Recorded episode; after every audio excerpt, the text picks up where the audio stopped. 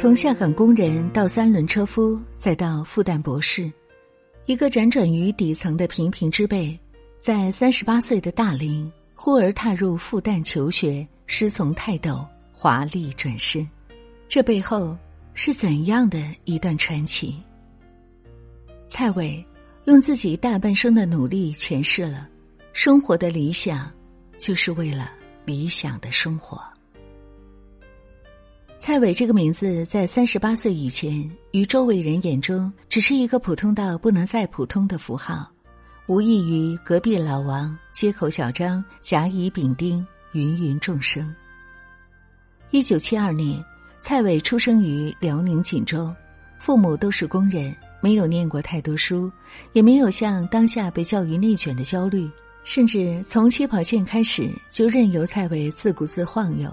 看古籍、练书法，全凭兴趣，不追不赶。从小学起，蔡伟就表现出对语文的浓厚兴趣，没事就喜欢抱着一本字典翻着认字儿玩儿，以至于到后来，老师遇到不认识的生僻字，都直接找他要答案。但对于其他学科，蔡伟却是缘浅情淡，相看两厌。如果不是为了应付考试，基本提不起劲儿去了解。到高中时，纵使语文成绩一枝独秀，但再也抵挡不了其他学科的偏废下滑。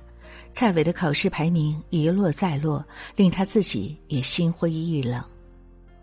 于彷徨无措间，他一头扎进了师傅词集，将学习的苦闷索性化作兴趣的狂欢，任凭自己在古汉语的旷野里驰骋。稍有空闲，蔡伟便一个人跑去锦江图书馆，阅读各类冷门书籍，如饥似渴，乐以忘忧。读高中那会儿，最开始是读古典诗词方面，后来发现了蒋理宏的《义府序雕》，特别感兴趣。之后，我就把图书馆里凡是语言文字类的书都一一找来读。图书馆找书、看书的那段经历，开拓了我的眼界。也让我认清了我想追求的是什么。短短一年多的时间，尚在念高中的蔡伟竟看完了三百本书。越是亲近古文字，越发热爱与心动。然而，高考并不只针对语文一科。一九九一年，严重偏科的蔡伟在竞争激烈的考场毫无悬念的落榜。拿到高中毕业证的那一刻，他心里清楚，从今往后，自己可念的学校只有社会一所。就这样，蔡伟怀揣着自己的高中文凭，融入来来往往的人潮，在社会的波流里开始寻找栖身之所。蔡伟找到的第一份工作是交管厂的小工，生活忽而进入与父辈重复的轨道，尽管工资微薄。但朝九晚五的稳定让他很是知足。然而，这样的生活仅仅持续了三年。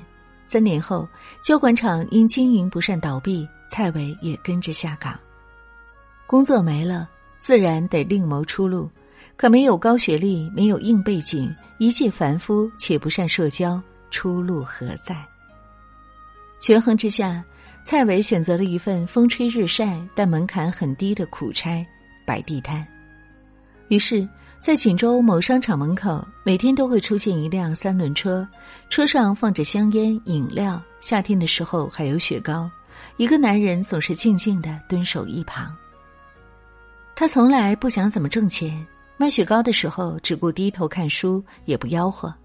即使在妻子张月看来，蔡伟的沉默也与小贩身份很是违和。你不吆喝，如何招揽顾客？同时蹲点摆摊。同是日日奔劳，相较于能说会道的同行，蔡伟的收入不过勉强糊口。尽管如此，蔡伟却甘之如饴。他当初选择摆摊儿，还有一个旁人不知道的小心思：摆摊闲暇多，可以有足够的时间看书。家里人不懂我在读什么，也不干涉，反正不花钱。有了喜欢的书本相伴，再苦的活计都变得可以忍受。锦州的冬天零下十多度，蔡伟家里连续十多年没交过采暖费，最冷的时候，睡觉盖上三四床被子，也时常出现半夜被冻醒的情况。两居室的屋内没有什么像样的家具，只有一台电脑、成堆的二手书籍和翻到泛黄的手抄笔记。如此境遇，妻子依然不离不弃。他老实，最重要的是他有恒心钻研自己喜欢的东西。十几年的摆摊岁月。让蔡伟一面混迹于小商贩中艰难谋生，一面又得以有足够的时间潜心阅读、亲近古籍。也许，上天也被蔡伟这份恒心打动，冥冥中安排了他与国学泰斗的邂逅。从上世纪九十年代开始，蔡伟便关注起国学网，没事就上网与同好古文字的网友切磋交流。他给自己注册了一个账号，取名“报晓”，有志向小学的意思。彼时，裘锡圭先生已经是古文字学界的泰斗。蔡伟早在高二时便拜读过先生的作品，仰慕已久，很想找机会与大师交流。一九九五年，蔡伟抱着试一试的心态，给裘锡圭先生写了一封信。没想到十多天后，真的等来了裘老的回信。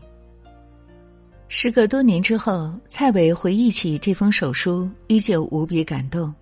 这个信的内容，如今都能背下来。裘锡圭先生在信中充分肯定了蔡伟自学的努力，不计功利，刻苦潜修，十分钦佩。一九九六年三月十五号，蔡伟赶往北京，有了与裘锡圭先生的第一次见面。这短短的一面之缘。恍若一缕烛光，照亮了蔡伟孤寂漫长的求知路，让他在长达十几年默默无闻的摆摊生涯里，从未放弃思考与阅读。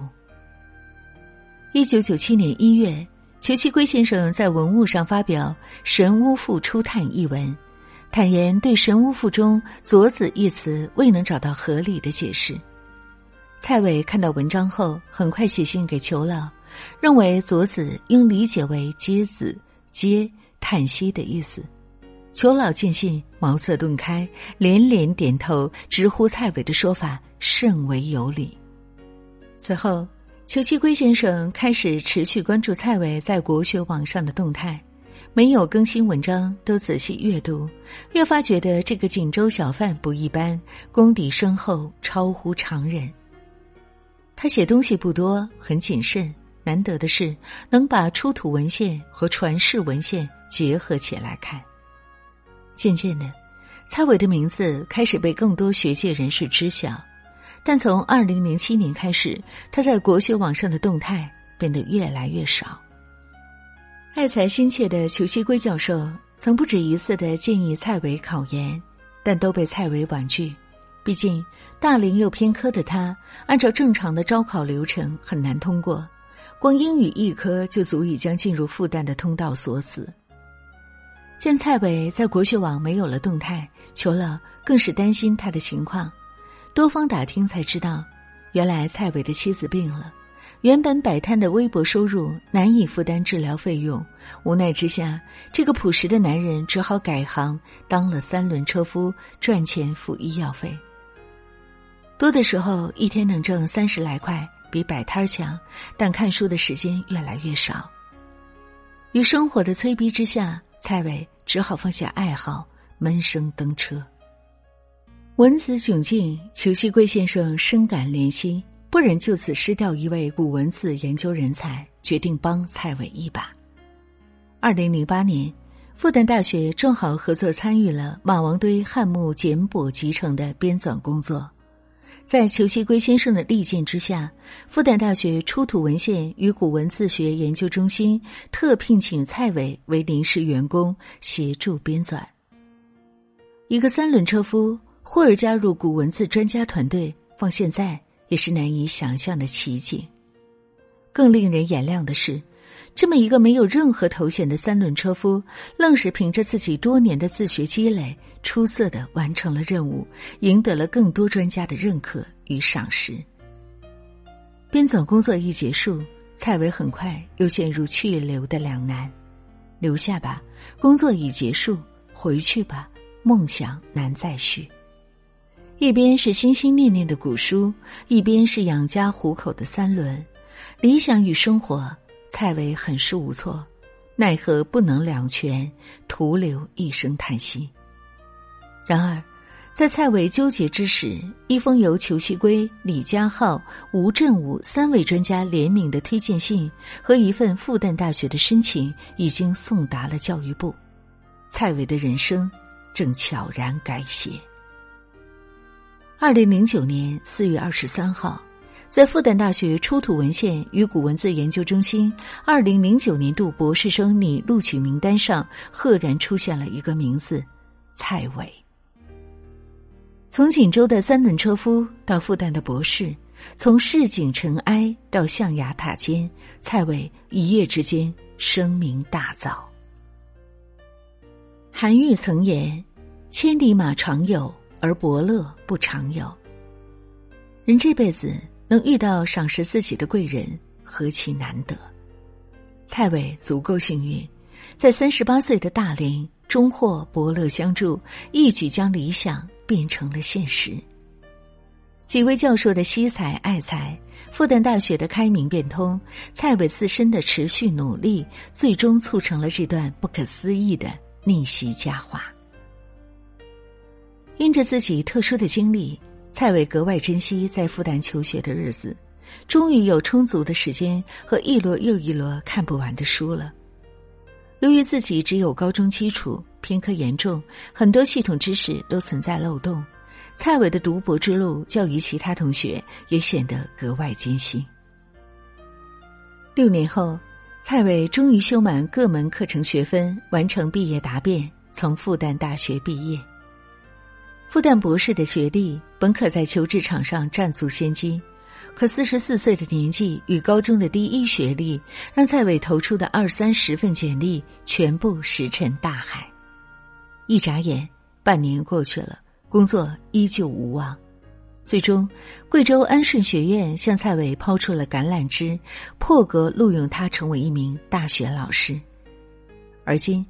蔡伟继续在安顺从事古汉字相关的学术研究，负责给学生教授文字学和书法。二零一九年，他的博士论文《物字、眼文与用字习惯》，出土简帛古书与传世古书教刊的几个专题研究正式出版。每年蔡伟发表的论文并不多，但每一篇都确保有干货。如果没什么真知灼见。干脆不写，写一篇至少要解决一个问题。裘锡圭先生当年在招收蔡伟时，就十分欣赏他身上为学的纯粹。这么多年，蔡伟做这个事情不为名不为利，就是想把古籍念懂，就像猜谜，猜出来了，把问题解开了，就觉得有意义。从少年到青年。再从青年到中年，蔡伟对于古汉语几十年如一日的热爱与钻研，从未间断。有记者曾问蔡伟：“在你摆摊自学的时候，你会觉得孤独吗？”蔡伟顿了顿：“是挺孤独的，没有可以交流的人。”记者又问：“这种孤独给你最大的触动是什么？”蔡伟说：“学术不像艺术。”学术需要全身心的沉浸下去，不能着急，不能赶时髦，它是一个寂寞的学问。一九九三年，在蔡伟手抄尔雅的扉页上写着八个字：“积微言细，自救鸿文。”这似乎也成为了他逆袭人生最好的注脚。无论时代的风如何吹。一个人若能摒除功利，诚心做事，不懈努力，终将所向披靡，乘风破浪。很多人也曾心怀梦想，但终止于现状，为何？蔡伟说，他走到今日的关键词只有两个：一是热爱，一是坚持。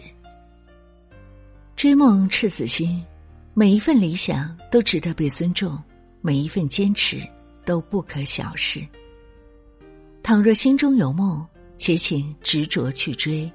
爱若在，心不老，未来皆可期。蔡伟的故事还在继续，相信在他之后还会有更多的星光赶路人。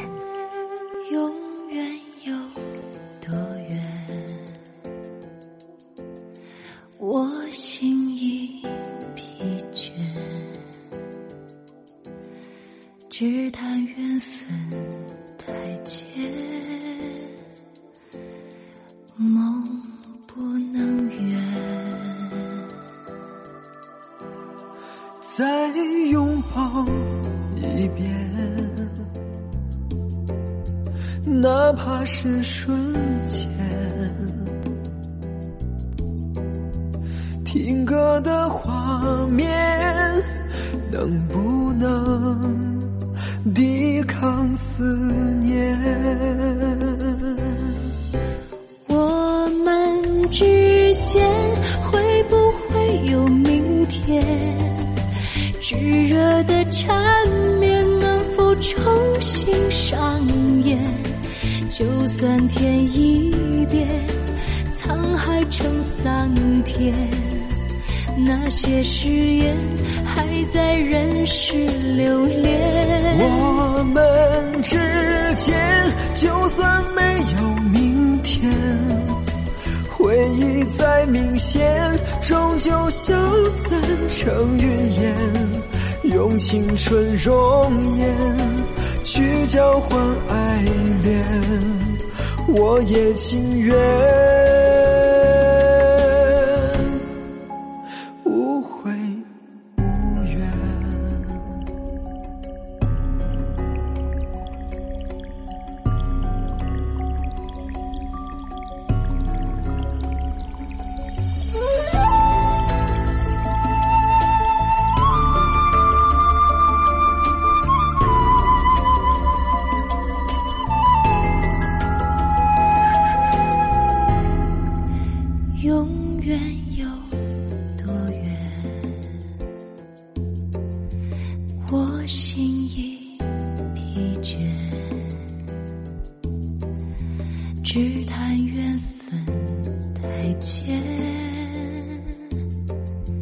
梦不能圆。再拥抱一遍，哪怕是瞬间。